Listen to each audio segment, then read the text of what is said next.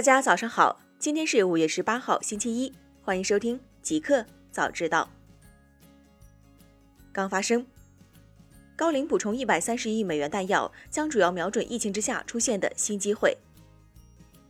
五月十七号消息，据多方信源透露，高瓴资本正在进行高瓴五期美元基金的募集，目标规模高达一百三十亿美元，折合人民币约九百二十三亿元。相关人士表示，上述募集资金中，一百亿美元将投入到并购领域，三十亿美元将分配给成长型投资和风险投资，而且将主要瞄准疫情之下出现的新机会，尤其是中国市场的机会。接近高龄的市场人士称，生物医药和医疗器械领域一直是高龄的重点投资方向，预期未来高龄还会继续布局。大公司。美国将允许华为进行特定有线交易的临时通用许可证再延长九十天。美国商务部当地时间周五宣布，将把允许与华为技术有限公司进行特定有线交易的临时通用许可证再延长九十天。尽管华为被列入限制美国供应商与其做生意的黑名单，但许可证允许他们进行特定交易。周五稍早，美国商务部称正在修正一项出口规定，战略性锁定华为对于直接源自特定美国软件及技术的半导体采购。商务部并称，这项宣布将切断华为逃避美国出口管制的企图。亚马逊将结束疫情期间的员工薪酬激励政策。五月十七号，美国在线零售巨头亚马逊表示，将在本月底结束其加拿大仓库工人的与新冠病毒流行病相关的薪酬激励政策。亚马逊发言人 Kelly Chisholm 当地时间周六证实，该公司将停止向员工支付每小时两美元的额外报酬，以及从 COVID-19 疫情大流行开始以来收到的双倍加班奖励。亚马逊的薪酬激励政策最初曾预计在四月底结束，但该公司将在美国和加拿大执行的这一政策延长到五月三十号。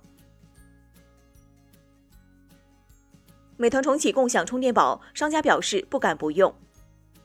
五月十七号消息，美团共享充电宝项目已经开始疯狂推行。为此，美团正在疯狂招人，希望通过人海战术快速实现美团共享充电宝的线下覆盖率。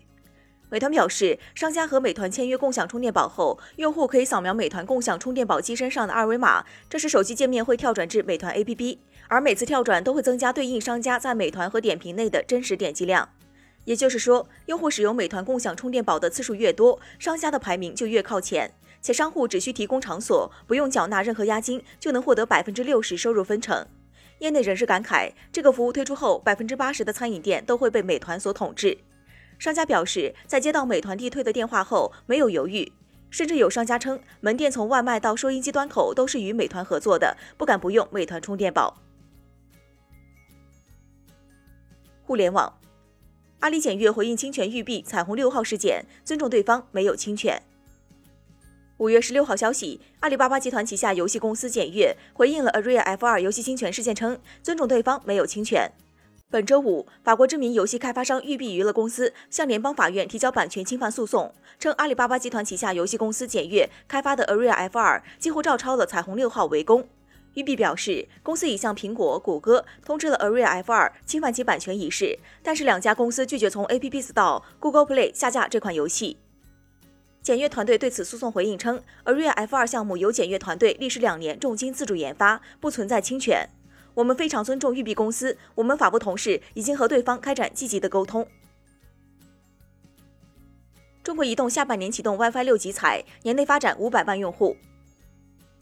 五月十七号，中国移动以新基建、新消费、新功能为主题，举办五 G 生态合作伙伴大会。具体到 WiFi 六产业合作策略，中国移动表示，将加快实施双千兆引领，面向用户提供无缝千兆体验，实现用五 G 套餐享千兆宽带，加速推动家庭网络迈进千兆时代。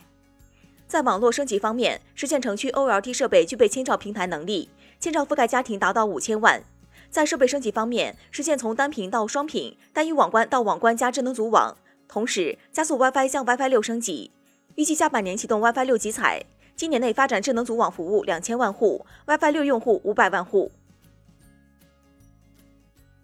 天翼云推出云游戏能力平台，宣布入局五 G 云游戏市场。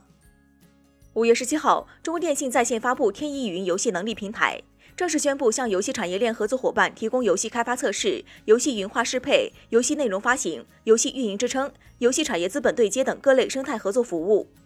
中国电信云计算分公司总经理胡志强会上表示，天翼云将全面开放云网一体的差异化优势能力，并正式进军云游戏赛场。新 iPhone SE 硬件成本不及售价一半，后续会降价。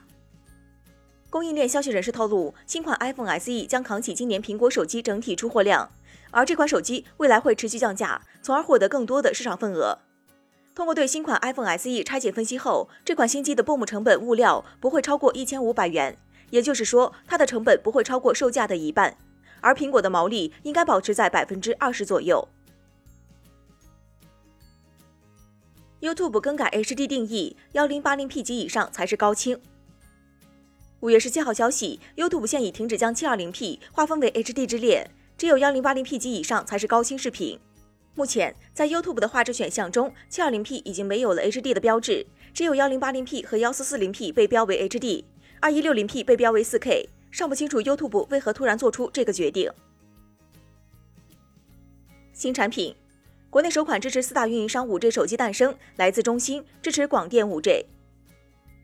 五月十七号，中兴手机官微宣布，旗下手机支持中国广电 5G 网络，成为首款支持国内四大运营商的 5G 手机。从中兴晒出的照片上看，测试中国广电 5G 网络的手机可能为中兴天机 Axon 十一。两台手机左上角运营商名称均显示为中国广电，并且通过了 5G 网络视频通话测试。就在十六号，广电宣布其 5G 建设进入到全面发力阶段。中国广电 5G 移动终端即将面向通信市场发布。中国广电于二零一九年六月份同移动、联通、电信一起拿下 5G 商用牌照。与其他三家不同，中国广电是目前全世界唯一一家获得 5G 牌照并用七百兆赫建网的广电运营商。一个彩蛋：搜狐张朝阳宣布将在六月八号进行首次直播带货。五月十七号消息，在搜狐科技五 G 峰会上，张朝阳表示自己将在六月八号开始首场直播带货。张朝阳表示，疫情期间加速了电商营销的长足发展，现在直播已经是标配。营销和电商好像不带货就不是电商的感觉。我本人六月初将进行带货。张朝阳此前称将在五月尝试直播带货，并表示自己带货肯定不能掺假。我带的货肯定是我看好的东西，一目了然，不能掺假。我带完货后，搜狐的签约艺人也可以，也能邀请明星到搜狐视频上带货。